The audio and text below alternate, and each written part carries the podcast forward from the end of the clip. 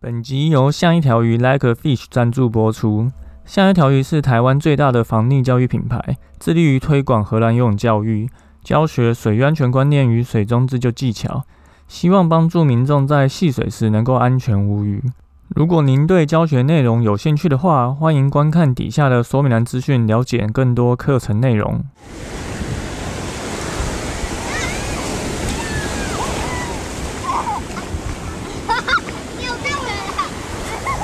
现在时间下午五点钟，海水浴场关闭，请尽速从水里上来，谢谢。Pop 最正点以及郑红怡大哥的没大没小的垃圾哦，对，那这两个节目其实都录了蛮长的一个时间，所以欢迎大家去收听这个内容，很棒哦。然后我另外一个。插画家朋友啊，有把我们的这个跟着救生员学水中自救这本书的阅后心得画成一系列的插画。那插画形式就会让可能不管是大人或者小朋友，其实都更好去吸收。那焦哥都会把这两个连接放在底下的说明栏资讯。那这周已经是我们进入夏天第四个礼拜了，真的意外多到有点 不可思议。真的是希望大家都能够透过。这本书中的内容学到相关的知识与经验，安心戏水，开心回家。所以就要来进入我们本周的新闻报报喽。好，这周一样三件事情跟大家说。第一个，没带浮具下水，只能凭运气救人。上个礼拜啊，在这个沙卡当，在花莲啊，沙卡当北溪发生了一个溺水意外，十一岁跟八岁的小朋友不。不幸掉入这个深水区，那这位张姓父亲就急忙跳下去救人，可是小朋友被救上来了，但他自己却体力不支，就沉入水中。那焦哥奇以前提过很多次了哈，救人我们最重要原则就是自己的安全最重要。有这个在救生训练中，其实也是会一直提到，如果你没有带浮具，没有带浮具，千万不要下水救人，因为真的太难了。就即便像焦哥啦，就专业救生员员，如果我手边没有浮具的话，我大概几乎都不会下水救人，因为我没有办法期待运气站在我们这边吼，因为多数你去这样子救人的结果都蛮差的，所以我们可以在戏水前先把这些浮具准备好，比如说鱼类浮标救生衣或是防水袋制作成的紧急救援浮具，我们都可以先把它放在岸边。所以，如果这个爸爸有记住这个五字救溺口诀，叫叫声抛滑，那将这个浮具扔给小朋友，或是带着下水救人，这件意外可能就不会发生了。所以，教哥把这一个资讯整理成一张懒人包，吼，那会把这个懒人包的连接放在底下说明栏，大家可以去看一下。好，第二则新闻是发生在新竹横山乡，有一个女子戏水，却发生了一个憾事。哈，那这个是一名二十一岁的朱姓女子，与家人前往新兴大桥下的游罗溪旁戏水，结果在戏水过程中突然沉入水底。那家属当然紧急报案了，可是疑似女子脚卡在潭底，哈，所以被救上岸的时候，其已无生命迹象。那根据这个新闻描述啊，当天其实没有下雨，而且尤罗溪的溪水平稳。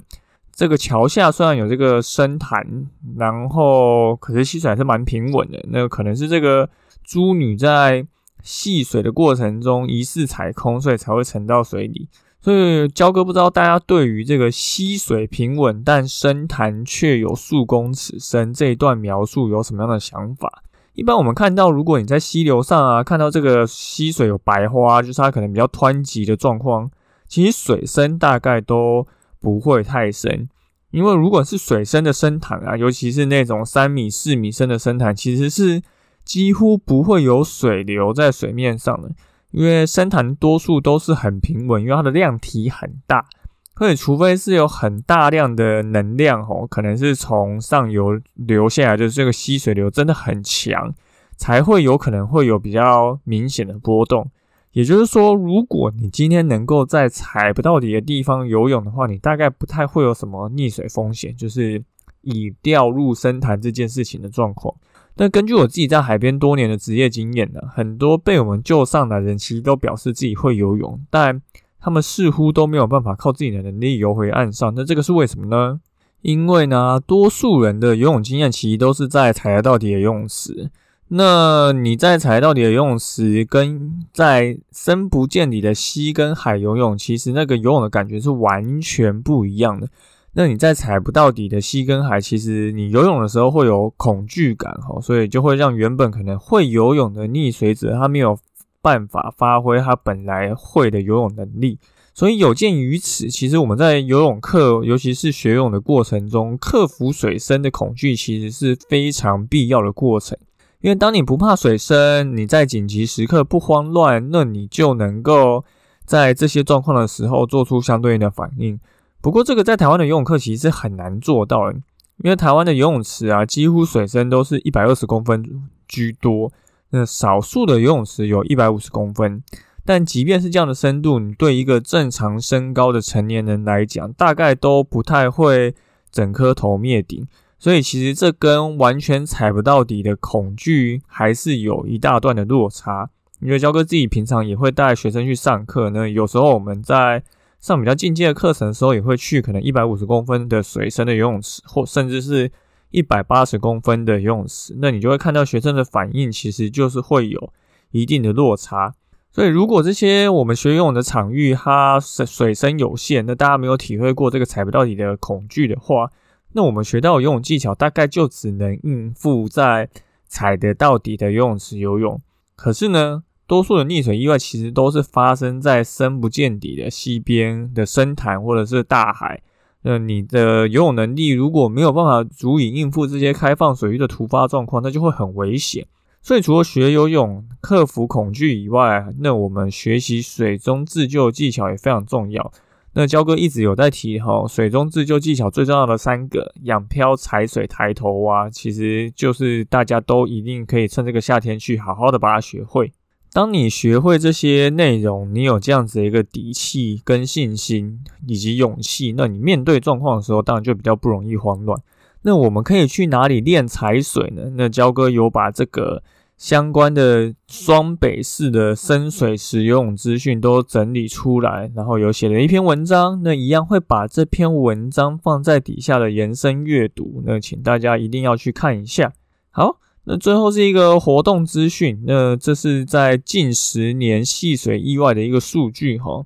在台湾，其实你要夏天不玩水，真的是有 够困难。尤其大家看这一周，刚好经历了这个大暑，所以就是热到不可思议哈。今天焦哥在沙滩上看这个沙滩上的空气，真的有看到这个燃烧感，就已经很久没有这么热的一个感觉。所以，当我们要去清水，这些水域安全的知识跟相关的一些技巧的学习，就变得相当重要。那体育署它其实一直有在推广这个水域安全的知识哦，希望大家可以学会能够在溪边、海边或是游泳池能够安全的戏水。那行政院其实也有向海致敬的政策哦，那希望能够结合各地方的一些产业的知识跟能量，能够去推广这个海洋运动。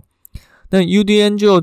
用统计图表整理出台湾近十年的一个溺水人口的数据变化，还有一些分布变化，还有包含了在西边、海边各个地点溺水人口的不同。那大家可以去看一下。那我们自己的防溺教育工作坊其实里面也有提到相关的数据哦。如果大家还没有来参加过的话，下一场是在八月二十七号。的下午，那这个活动资讯一样到我们的官网上，或者在我们的底下的说明栏连接，其实都可以看到。那欢迎大家来报名。好，那本周的新闻报报就到这边，主要就是跟大家讲三件事情。第一个就是你没有带浮具下水的话，真的只能凭运气救人，因为即便像焦哥这样专业的救生人员，其实也不会不带浮具下水。那第二件事情就是我们在学泳的过程中，最重要的是。你要克服水深的恐惧，那学会在踩不到底的地方游泳，才能帮助你在溪边跟海边也能够玩水玩的开心又安全。那最后呢，就是我们 UDN 有整理了这个近十年的戏水意外数据分布图哈。那大家如果对这些资讯有兴趣的话，都可以去看一下。好，那本周的新闻报报就到这边，我是焦哥，感谢你收听今天的救生日常。如果你喜欢我们节目的话，欢迎到 Apple Podcast 留言并给我们五颗星，也欢迎推荐给身边的朋友。那如果你有 IG 账号，也欢迎私讯跟我们说你想要听什么样的主题。那如果你还没有买焦哥的书的话，跟着救生员学水中自救这本书里面真的有很多丰富的知识，希望大家赶紧去购买。那我们就下周再见喽，拜拜。那就是我们 UDN 有整理了这个近十年的戏水意外数据分布图哈。那大家如果对这些资讯有兴趣的话，都可以去看一下。好，那本周的新闻报报就到这边，我是焦哥，感谢你收听今天的救生日常。如果你喜欢我们节目的话，欢迎到 Apple Podcast 留言并给我们五颗星，也欢迎推荐给身边的朋友。那如果你有 IG 账号，也欢迎私讯跟我们说你想要听什么样的主题。那如果你还没有买焦哥的书的话，跟着救生员学水中自救这本书里面真的有很多丰富的知识，希望大家赶紧去购买。那我们就下周再见喽，拜拜。